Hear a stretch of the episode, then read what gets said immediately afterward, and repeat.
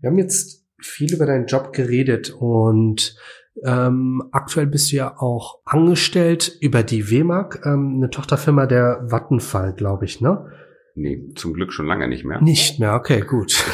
ja, also bin tatsächlich, ich war vorher bei, bei Bus in Hamburg und wir haben das Nord Stream 1 Projekt gemacht und okay. da bin ich angesprochen worden, auch von der Personalberatung aus Hamburg, dass hm. Vattenfall jetzt gerade WMAG verkauft und sich äh, sozusagen neu aufstellen Alles müssen. Klar, okay. Das war 2009 und das ist eigentlich der Grund, warum ich quasi wieder von Hamburg nach Schwerin zurückgekommen bin. Interessant, okay. Genau. WMAG ist jetzt kommunal. Mhm. WMAG ist unheimlich innovativ. Die sind im Bereich sozusagen erneuerbare Energien strategisch seit dem Eigentümerwechsel sehr stark vorangegangen. Deswegen auch das Thema Speicher.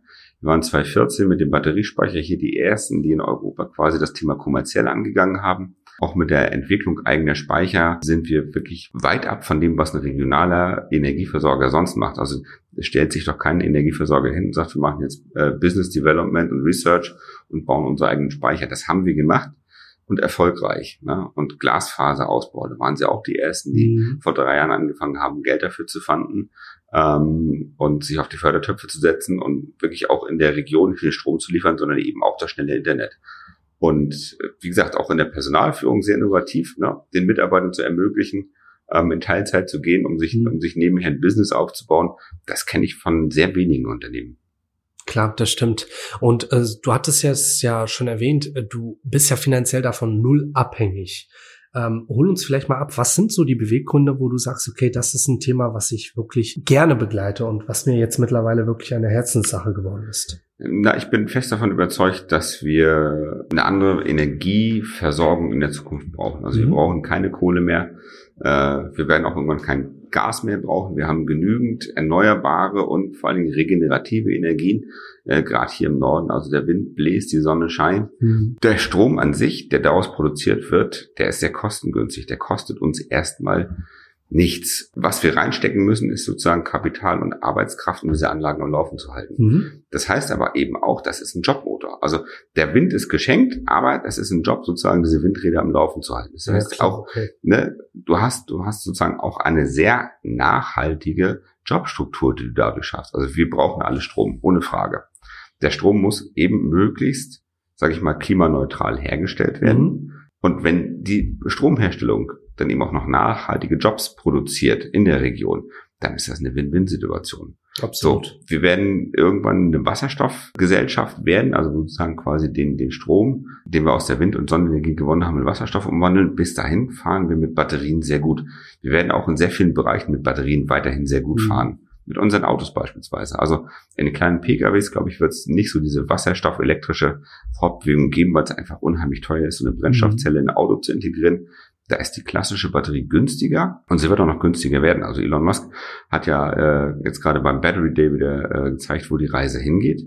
Ähm, und da muss Deutschland sich eigentlich auch nicht verstecken. Auch da haben wir natürliche Ressourcen. Also es gibt beispielsweise äh, sehr große Lithiumvorkommen in Deutschland im mhm. Erzgebirge. Wir haben im Oberrheingraben eben auch genügend Lithium. Wir müssen uns da nicht verstecken. Das sind Jobs der nächsten 100, 200 Jahre. Wahnsinn, okay. Wie bist du darauf gekommen? War das ein Thema, wo du reingestolpert bist oder war das etwas, was dich da von Anfang ich, bewegt hat? Genau, da bin ich reingewachsen. Ich hatte, okay. ich hatte auch wiederum, das sind, wie gesagt, das sind manchmal die Begegnungen, die einen im Leben voranbringen.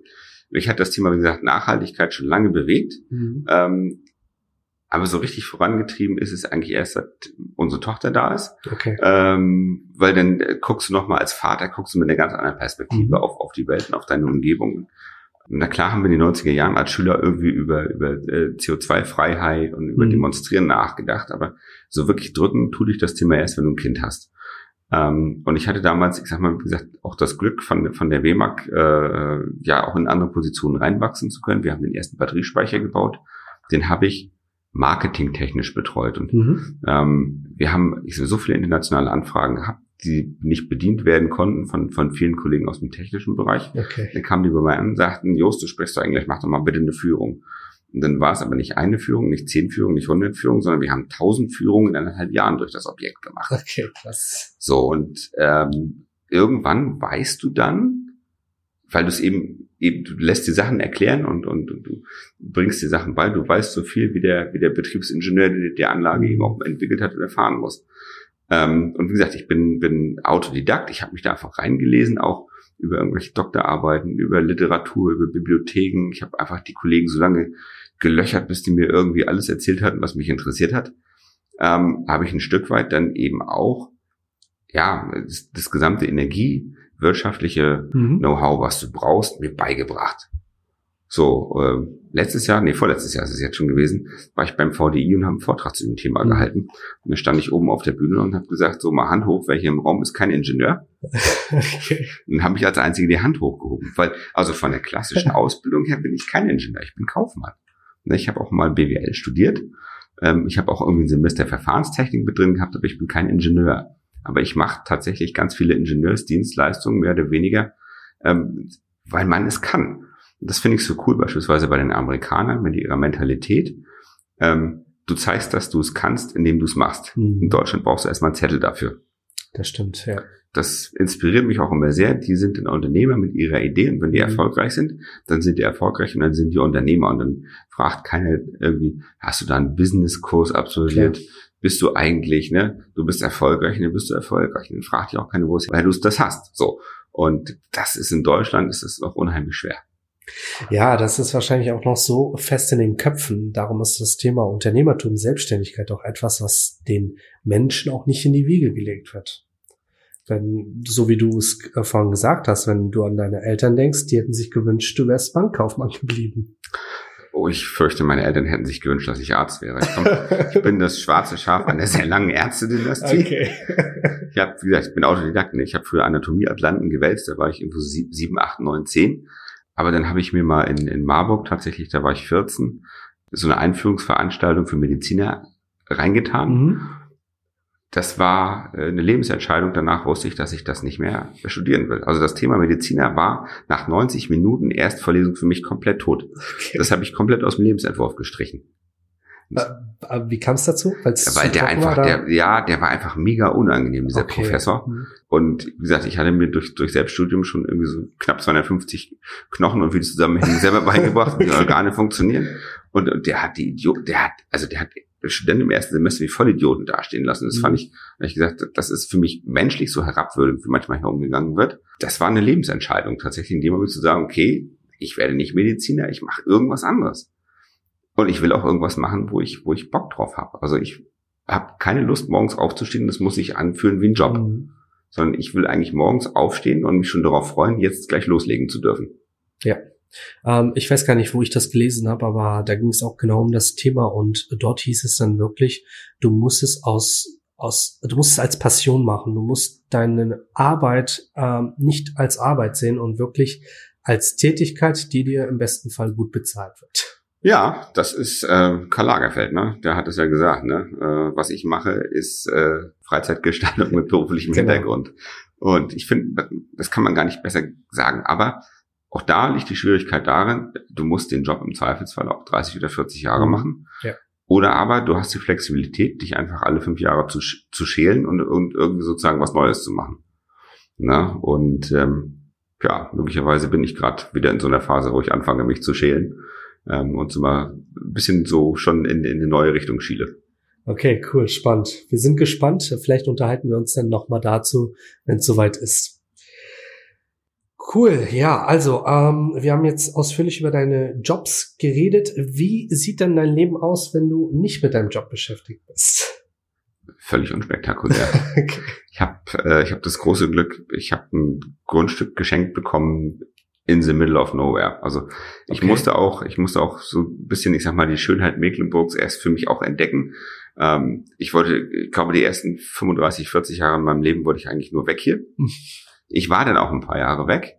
Ähm, ich hatte auch mal irgendwann die Vision, ich will nach Amerika und, und dort äh, leben. Ich habe auch irgendwie Internship in, in New York gemacht, äh, mhm. bei MSNBC Anfang der 2000er. Und ich kann mit Bestimmtheit sagen, da will ich heute nicht mehr wohnen, mhm. sondern okay ich bin hier angekommen in Mecklenburg. Ich finde sie toll. Ich habe, wie gesagt, das große Glück, wir haben ein Häuschen auf dem Hügel, wo in der näheren Umgebung, ähm, ich sag mal, noch ein weiteres Haus existiert und dann im Umkreis von fünf Kilometern nichts. Wahnsinn, okay. Genau, das ist, wir sind in einem Naturpark. Wir haben ganz viel Natur um uns herum. Du kannst einfach auf dich wirken lassen. Ich habe diesen Corona-Sommer eigentlich sechs Wochen komplett draußen mit, mit meiner Tochter und ihren Cousinen und, und viel Familie verbracht. Ich habe eine Stunde am Tag gearbeitet, Maximum.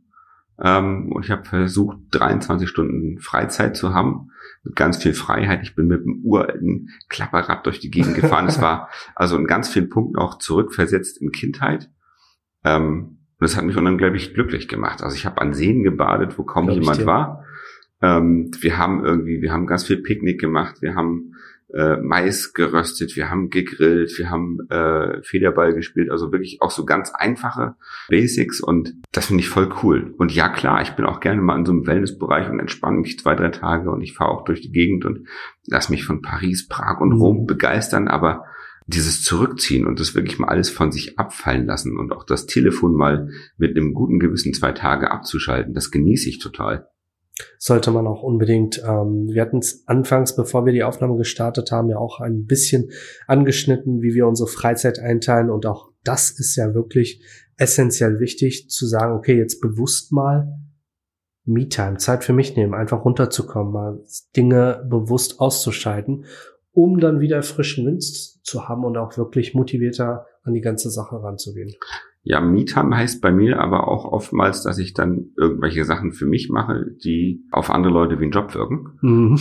Ne? Also äh, ich programmiere, ich habe gerade angefangen, mir Programmieren beizubringen und ich, ich und irgendwie so Datenbanksprachen und das, das ist, das ist meine Me-Time irgendwie gerade und ähm, das ist total geil. Wir haben ja uns vorher darüber unterhalten. Da weißt du, was das Geile am Programmieren ist und was ja, sehr, hast du gesagt? Sehr spannend. Das sollst du auf jeden Fall nochmal für die Zuhörer erwähnen. Warum programmierst du oder warum hast du damit angefangen? Ähm, das triggert sehr schnell das, das Belohnungssystem. Also wenn man eine, Heraus eine Herausforderung hat, ähm, dann gilt es, die ja sozusagen in irgendeiner Sprache umzusetzen, in irgendeinem Logikbaustein vielleicht erstmal. Und wenn das so halbwegs funktioniert, wie du es vorstellst, ist das schon, das ist ein, so ein kleines Siegergefühl. So. Und, und, und man, man triggert dieses Belohnungssystem, ähnlich wie beim Computerspielen, aber du mhm. schaffst was Reelles. So, und aber möglicherweise war der erste Schuss nicht so ganz richtig, du musst nachbessern oder du dann programmierst und baust schon hinten ran und stellst fest, der erste wirft irgendwelche Fehler, mhm. dann musst du nochmal zurück und suchen den Fehler. wenn du das dann zusammen am Laufen hast, ist dieses Siegergefühl umso größer. Das heißt, du hast schon wieder dein Belohnungssystem getriggert. und äh, ne, manchmal fragt mich Katja dann, hey, was ist denn los bei dir? Sag ich, ich bin gerade voll happy. Ich habe gerade irgendwie das geschafft, mir ein neues Business-Dashboard zu bauen was irgendwie voll cool aussieht und was performt und ich sehe gerade irgendwie auf Knopfdruck, wie die Firma läuft, in live. Und Wahnsinn. na klar, du kannst sowas als fertiges System irgendwie kaufen, mhm. aber sich sowas selbst zu bauen, das bockt mich gerade irgendwie an. Glaube ich dir. Also wenn ich es äh, wirklich halb ähm, irgendwie halb verfolgen könnte, wie man das Ganze macht, würde ich mich sicherlich mit beschäftigen. Ich glaube, ich müsste mir einfach die Zeit nehmen und einfach mal schauen, wie man das macht. Aber dann sind wir wieder bei dem wehleidigen Thema, wie teilt man sich seine Zeit ein? Ne? Gut, ja, vielen, vielen Dank äh, für die spannenden Punkte. Vielleicht nochmal last but not least für die Zuhörer, wenn sie mehr über dich erfahren wollen. Wo finden die Zuhörer dich am besten? Wo kann man dich ja, stalken oder nachklicken? Stalken ist cool. Nee, ich glaube, stalken kann man mich total schlecht. Weil, ja, also ich bin, ich bin auf Facebook beispielsweise, natürlich, ähm, aber da bin ich sehr bewusst in der Freundesauswahl. Also Facebook ist ein, ist ja eine Freundes, Freundschaftsplattform ähm, ich nehme auf Facebook keine Anfragen an von Leuten, die ich nicht kenne. Da bin ich, da bin ich rigoros, das mache ich ja. seit zehn Jahren so. Ich schreibe es auch bei Facebook rein. Ne? Also auf Facebook bin ich mit du. Das heißt, also wenn mich da ein Konzernchef anschreibt, ist klar, wir sind auf du. Ende. Mhm. So. Auf LinkedIn können wir uns gerne sitzen. Ich meine, ohnehin Englisch und da ist es mit dem You, du ja, und sie immer schwierig auseinanderzuhalten. Also, na klar bin ich auf LinkedIn, ich bin auf Xing, obwohl Xing immer weniger wird, mhm. glaube ich, bei dir auch. Genau.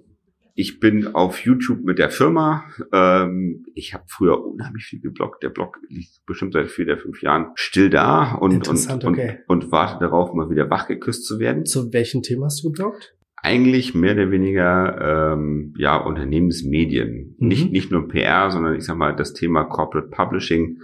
Ähm, wie entwickelt sich das? Also viele von den Sachen, die sozusagen heute normal sind, die haben wir so 2010er Anfang, ähm, ich sag mal, noch propagiert und, und vorangebracht. Da haben sich Sachen mittlerweile geändert, auch von der Wahrnehmung her. Das Thema Podcast, was heute sehr mhm. heiß ist, das war damals noch gar nicht so erkennbar, aber wir haben ja, gesagt, okay. das ist, das ist ein möglicher Kanal, um eben auch in Verbindung zu bleiben. Content Management, generell Content Marketing ist ja seit 2011, 2012 sehr im Gespräch. Das sind Themen, die mich sehr lange bewegt haben. Ich will nicht sagen, dass mich das nicht mehr interessiert. Aber ich habe mittlerweile einen komplett anderen Fokus. Die Medienlandschaft hat sich auch sehr stark verändert. Mhm. Leider sehr zum Nachteil. Es ist immer alles sehr polarisierend geworden. Ähm, es wird mit, mit sehr vielen Fake News gearbeitet. Es wird sehr viel äh, manipuliert, polarisiert, zugespitzt. Ähm, das ist etwas, da habe ich mich ein Stück weit sozusagen, ich will nicht sagen, doch zurückgezogen, aber ich, ich blende das ein Stück weit okay, aus. Klar. Das ist ein Thema, das ja, ich nehme es am Rande wahr und ich nutze es eben für mich und, und, und mein Business, aber das ist etwas, was ich jetzt aktiv nicht mehr irgendwie großartig betreibe und verfolge. Dazu ist es einfach ein Stück weit zu, zu anstrengend geworden. Ne? Mhm. Also bestes Beispiel, beispielsweise, nehmen wir Focus Online. Focus Online nehmen, bringen ja viele quasi mit, mit dem Nachrichtenmagazin Focus in, in Verbindung. Mhm. Ist es aber gar nicht. Das ist einfach eine, eine Content-Plattform, die davon leben, ich sag mal, Themen zuzuspitzen. Heute schreiben sie Elektroautos brennen und Tesla ist scheiße. Morgen schreiben sie Tesla ist total geil und innovativ. Ähm, nächsten Tag wieder Tesla äh, gräbt in Grünheide das, das Wasser ab. Mhm. Tags da drauf, äh, Tesla baut, baut im Rekord. Das heißt, sie bringen immer positiv, negativ, positiv, negativ. Und sie gewinnen mit beiden Themen ihre Klicks. Und es mhm. geht eigentlich bei ganz vielen Online-Medien nur noch um Klicks um die Kohle Themen zuzuspitzen, zu polarisieren. Klar. Dann schreiben viele Leute drunter, dass das, das, das heizt sich richtig auf. Ja, ja also auch die Diskussionskultur hat extrem nachgelassen. Und es gewinnen aber nur die Plattformen. Es ist bei Facebook ähnlich. Ne? Die freuen sich über Threads, wo 10.000 Leute mhm. sich gegenseitig anschreien, weil äh, die Leute sind auf der Plattform und kriegen dort Werbung eingeblendet. Und die Plattformen gewinnen eigentlich von einer immer schlechter werdenden Diskussionskultur. Und ja, also wir können das analysieren, aber es macht mir einfach auch keinen Spaß mehr, mich damit intensiv auseinanderzusetzen. Klar. Das ist ein sehr spannender Punkt. Wir ähm, verlinken unsere YouTube-Videos ja auch immer auf Facebook.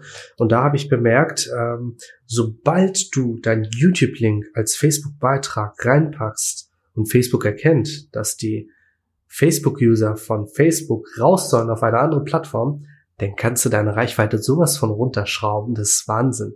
Und wenn du aber ein Bild als Thumbnail zum Beispiel nimmst und dann einfach schreibst, hey Leute, den Link findest du, deswegen packen wir es immer in die Kommentare, ja. dann haben wir eine ganz andere Reichweite. Und das finde ich so spannend, wie die Plattformen auch schon drauf sind. Sobald sie merken, okay, du willst die Leute wegführen, dann schenken sie dir weniger Reichweite. Du kannst natürlich gegen Geld, ne? gegen Einwurf ja, Münzen können sie das ja als, als Werbung präsentieren. Und du würdest 13 neue Follower gewinnen, wenn du 10,80 Euro am Tag ausgibst. Das ist auch, also Facebook-Werbung, das, äh, ja, Katrin, verzeih's mir, aber mir geht das so auf den Sack. ja, wenn die Zielgruppe falsch definiert ist, ähm, bringt das allen Beteiligten rein gar nichts, das stimmt. Super, ja, vielen, vielen Dank. Vielleicht finden wir in Zukunft nochmal zu deinem neuen Projekt äh, zueinander. Wir bleiben gespannt, was das neue Projekt wird. Ich kann ja so ein bisschen was erzählen. Willst du spoilern? Will Gerne. ich spoilern. Also, ähm, ich habe ja für mich einfach gemerkt, Daten haben einen Wert. Mhm. Ja, die Daten, die wir generieren, haben einen Wert und auch die Verarbeitung und Präsentation dieser Daten ähm, das hat schon einen gewissen Gegenwert. Und ähm, wir haben oftmals tatsächlich große Mengen an Daten bei uns in den Systemen herumschlummern, okay. die wir gar nicht richtig ausnutzen. Mhm. Und manchmal reicht schon eine, ich sag mal, eine andere Betrachtungsweise. Du würfelst einfach Daten anders zusammen und analysierst die anders oder machst eine andere Auswertung oder machst sie interaktiver und klickst beispielsweise darauf, was habe ich in dem und dem Land, also warum ist mhm. beispielsweise in, in Deutschland äh, das Produkt 1 mein Bestseller, aber in Österreich ist das Produkt 2 mein Bestseller. Mhm, okay. ähm, wie korreliert das miteinander? Wie hat sich das in den letzten Jahren entwickelt? Und das aufzubauen, das ist gerade tatsächlich ein Stück weit eben auch nicht, nicht nur ein Hobby, weil das ist es aktuell noch. Mhm. Ähm, aber das, denke ich, könnte in Zukunft noch so ein Business werden, dass man so ein Tool aufbaut, was man hinten an das JTL, womit ich sehr viel arbeite, hinten ranschraubt und eben sich nochmal sehr viel detailliertere und äh, bessere äh, Auswertungen erstellen kann. Ich würde ein Toolset an Auswertungen mitliefern, die ich gut finde.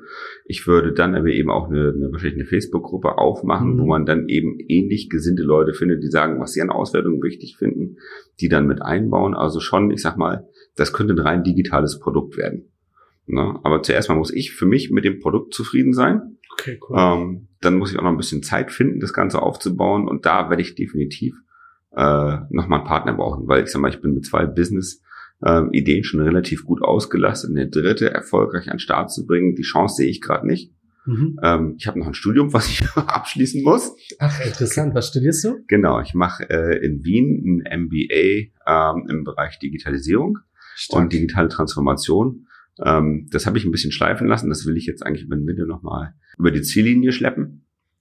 Und wie gesagt, das steht auch noch an. Okay, Wahnsinn. Und äh, wenn ich das durch habe, denke denk ich, können wir mit, mit dieser Business Intelligence auch anfangen.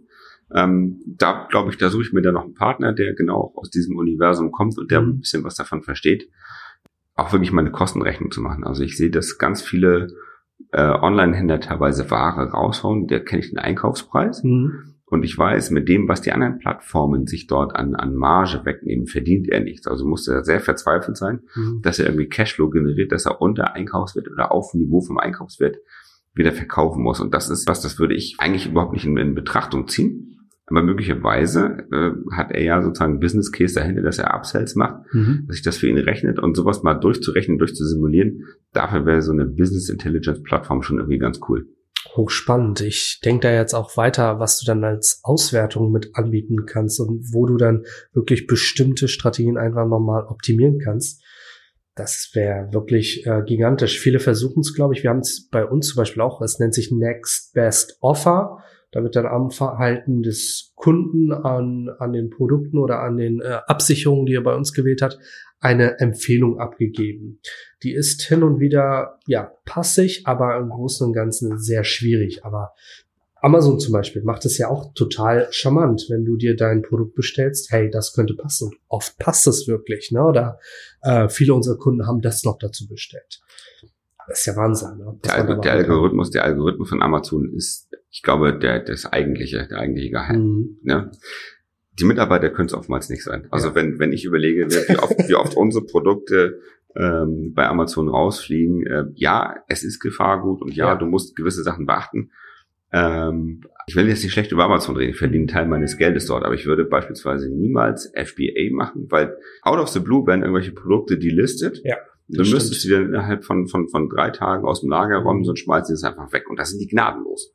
Ne? Also wenn du ein Produkt hast, das ist delistet, hast du wirklich extrem kurzen Zeitraum, ja, wo du das Produkt aus dem Lager holst oder es wieder ins Listing zurückbringst. Und teilweise werden Sachen delistet, weil einfach da Menschen davor sitzen, die einfach keine Ahnung haben.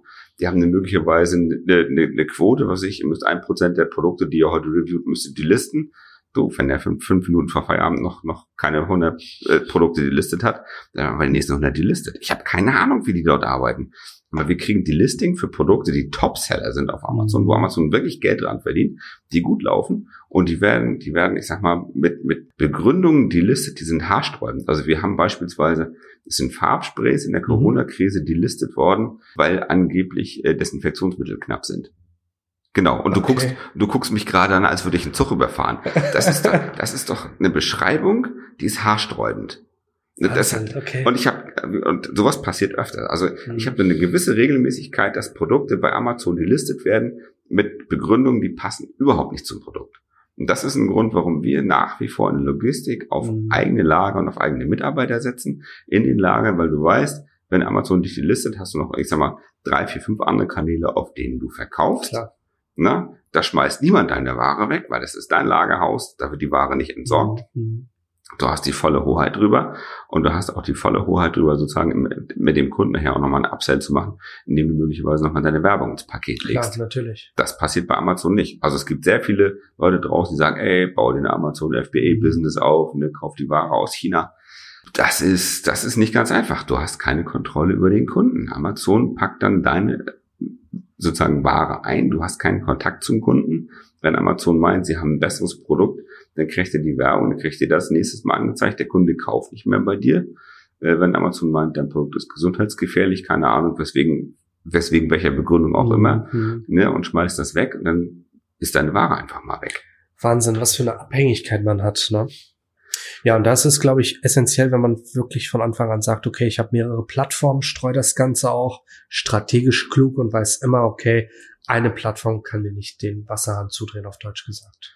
Ja, das hatten wir, glaube ich, bei dem, bei dem äh, Frank von diesem T-Shirt-Business auch. Der hat genau, auch gesagt, stimmt. genau, wenn du dein, wenn du dein T-Shirt-Business machst, dann eben nicht nur auf der einen Plattform, Klar. sondern muss ich gehe noch auf Teespring und gehe dahin mhm. und gehe dahin und mach noch auf Shopify. Und ja, also du musst heute, wenn du Online-Händler sein willst, musst du einfach auf mehreren Plattformen sein. Wenn du physische Güter anbietest, äh, wenn du auch digitale Produkte anbietest, gibt's geile Plattformen, aber auch mhm. da würde ich so sehen, dass man eben nicht nur auf einer Plattform ist. Absolut. Ja, klasse Tipp nochmal zum Ende. Ich glaube, das hat sich auf jeden Fall nochmal gelohnt. Vielen Dank. Ähm, ich werde die oder wir werden die Links auf jeden Fall nochmal zum Nachklicken in die Shownotes packen. Schaut euch unbedingt bei Just die Seiten an. Geht auf die Seite äh, mit den YouTube-Videos. Die YouTube-Videos sind echt cool geworden. Und vor allem schaut euch die Website Plastidip an. Falls ihr Wünsche, Anregungen oder irgendwelches Feedback habt, was ihr uns gerne nachtragen wollt, dann kontaktiert Just gerne per Du. Vielleicht nicht primär über Facebook. Ähm, schaut, wo ihr da den Link findet oder schreibt uns einfach hier über Social Media an. Vielen Dank für die Einladung. Sehr gerne. Hat Danke mich, dir. Hat mich sehr gefreut. Ich höre ja tatsächlich auch schon seit längerem deinen Podcast. Äh, und ja, ich hatte eigentlich schon überlegt, ob ich dich mal anschreibe, ob du mich nicht mehr interviewen ich willst. Ich bin dir zuvor gekommen. sehr geil. Vielen Dank. Sehr, sehr gern.